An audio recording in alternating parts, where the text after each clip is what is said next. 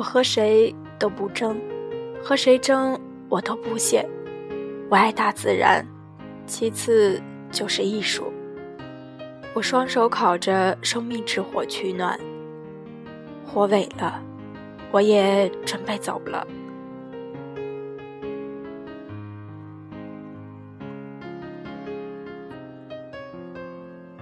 亲爱的听众朋友们，大家好，欢迎收听，这里是荔枝 FM 三八九六六七，青春行走的路上，我是主播，我有很多缺点。昨天刚看完杨绛写的《我们仨》，想起之前收录的这篇他的文章，想来给大家分享一下。见他之前从未想结婚，娶她之后，我从未后悔。他和钱老先生的爱情故事，我第一次和钟书见面。是在一九三二年三月，他身着青布大褂，脚踏毛底布鞋，戴着一副老式眼镜，眉宇间蔚然而生锈。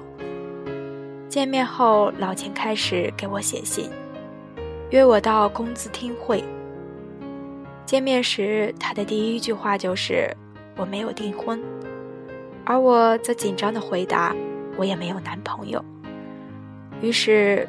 便开始鸿雁往来，越写越勤，一天一封，以至于他放假就回家了。我难受好多时，冷静下来觉得不好，这是坠入爱河了。一九三三年秋的一天，我给钟书寄了一封信，不巧被其父钱基博老先生看到了。老先生招呼也不打，就擅自拆阅。后来钟书跟我说，老先生看到信后对我大加赞赏，因为我在信中对老钱说：“现在吾两人快乐无忧，需两家父亲兄弟皆大欢喜。吾两人之快乐，乃彻始终不受障碍。”老先生边看边赞：“真是聪明人语。”一九三五年春，老钱公子赔款公费留学资格。那时候我还没有毕业，但是考虑到老钱这位大名鼎鼎的清华才子，从小生活在忧郁的家庭环境中，被教养惯了，除了读书之外，其他生活琐事一概不关心，尤其是不善于生活自理，处处得有人照顾伺候他，所以。我就下定决心跟他完婚，一起去英国。多年前读到英国传记作家概括最理想的婚姻，我见到他之前，从未想到要结婚。我娶了她几十年，从未后悔娶她，也从未想过要娶别的女人。我把她念给钟书听，他当即回说。我和他一样，我说我也一样。钟书常自叹着手笨脚，我只知道他不会打蝴蝶结，分不清左脚右脚，拿筷子只会像小孩那样一把抓。我并不知道其他方面他是怎样的笨，怎样的拙。一九七二年的早春。我们从干校回北京不久，北京开始用煤气罐代替蜂窝煤。早起，钟叔照常端上早饭，还有他爱吃的猪油年糕，满面得色。我称赞他能蒸年糕，他也不说什么，装作若无其事的样。我吃着吃着，忽然诧异说：“谁给你点的火呀？”因为我平时晚上都是把。煤炉封上，他早晨打开火门，炉子就忘了。这一次不是，郑叔等着我问呢。他得意说：“我会划火柴了。”这是他生平第一次划火柴，为的是做早饭。文革期间，某天忽然有部门通知去参加国宴，钟书说：“我不去。”嗨，我很忙，我不去。”那人说：“是江青同志点名要你去的。”钟叔则说：“嗨，我不去，我很忙，我不去。”那人于是说：“那么，我可不可以说你身体不好，起不来？”钟叔很直接：“不不不，我身体很好，你看身体很好。嗨，我很忙，我不去。”于是，一直没有出门。有位外国学者读了钟书的《围城》后，赞叹不已。打电话说要见他，钟叔在电话里说：“假如你吃了一个鸡蛋，觉得很好，何必一定要去找下这个鸡蛋的鸡呢？”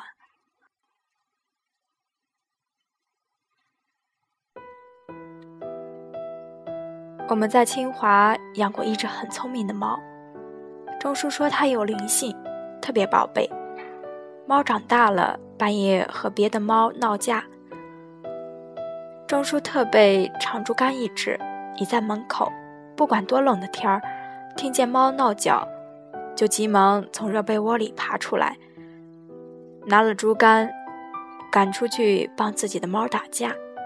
和我们家那猫中风打架的情敌之一是近邻林徽因的宝贝猫，它成为他一家人的爱的焦点。我常怕钟叔为猫而伤了两家和气。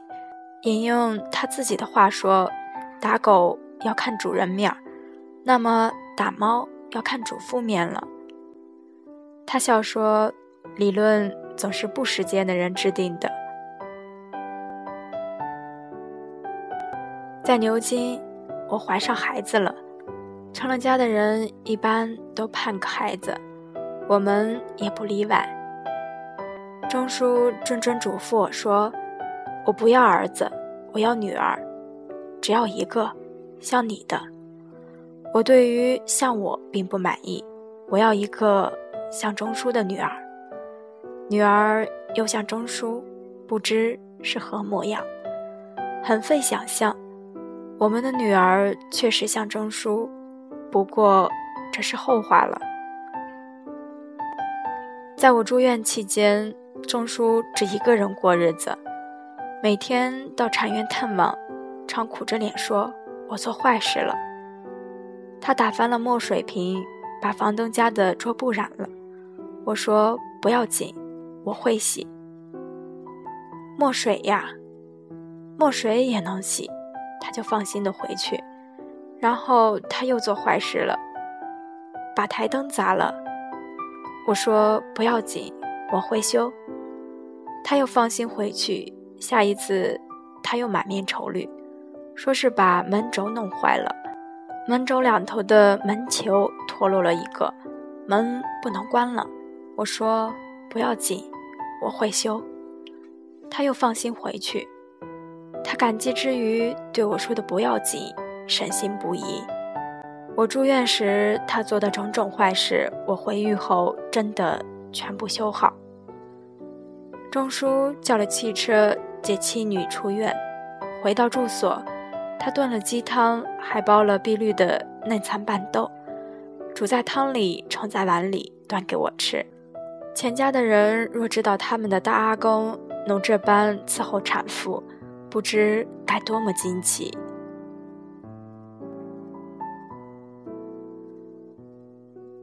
钟叔曾逗阿元玩，说围城里有个丑孩子，就是他。阿元信以为真，却也不计较。他写了一个开头的百合心里有个女孩，穿一件紫红毛衣。钟叔告诉阿元，那是个最讨厌的孩子，也就是他。阿元搭上心事，怕爸爸冤枉他，每天找他的稿子偷看。钟叔就把稿子每天换个地方藏起来，一个藏，一个找，成了捉迷藏式的游戏。后来连我都不知道稿子藏到哪里去了。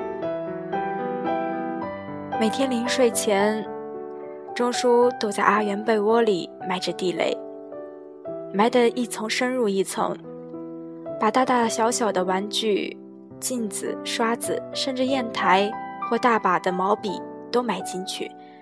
等女儿惊叫，他就得意大乐。女儿临睡前必定小心搜查一番，把被里的东西一一取出。钟叔恨不得把扫帚、簸箕都塞入女儿被里，博取一番意外的胜利。这种玩意儿天天玩也没什么意思。可是钟叔百玩不厌。钟叔曾经很认真地跟我说：“假如我们再生一个孩子，说不定比阿元好，我们就要喜欢那个孩子了。那么我们……”怎么对得起阿元呢？提倡一对父母生一个孩子的理论，还从未讲到父母为了用情专一而只生一个。我们在牛津时，钟书午睡，我临贴，可是一个人写写字，困上来便睡着了。他醒来见我睡着了，就饱熏浓墨，想给我画个花脸，可是他刚落笔。我就醒了，他没想到我的脸皮比宣纸还吃墨，洗尽墨痕，脸皮像纸一样，快洗破了。以后他不再恶作剧，只给我画一幅肖像，上面再添上眼镜和胡子，聊以为过瘾。回国后，他暑假回上海，大热天儿，女儿熟睡。他在他肚子上画了一个大脸，挨他母亲训斥一番，不敢再画。人间不会有单纯的快乐，快乐总夹杂着烦恼和忧虑，人间也没有永远。我们一生坎坷，暮年才有了一个可以安顿的居处，但老病相催，我们在人生道路上已走到了尽头。一九九七年，阿元去世；一九九八年岁末，钟叔去世。我三人就此失散了，就这么轻易失散了。世间好物不坚老，彩云易散玻璃脆。现在只剩下我一人我清醒地看到以前当做我们家的寓所，只是旅途上。客栈而已，家在哪里？我不知道，我还在寻觅归途。我是在父亲的引导下开始迷恋读书的，无论是中英文的都拿来啃。慢慢的，读书成了我最大的爱好。一次，父亲问我：“阿吉，三天不让你读书，你怎么样？”我说：“不好过。”一星期不让你看呢？我答。一星期都白活了。我和谁都不争，和谁争，我都不屑。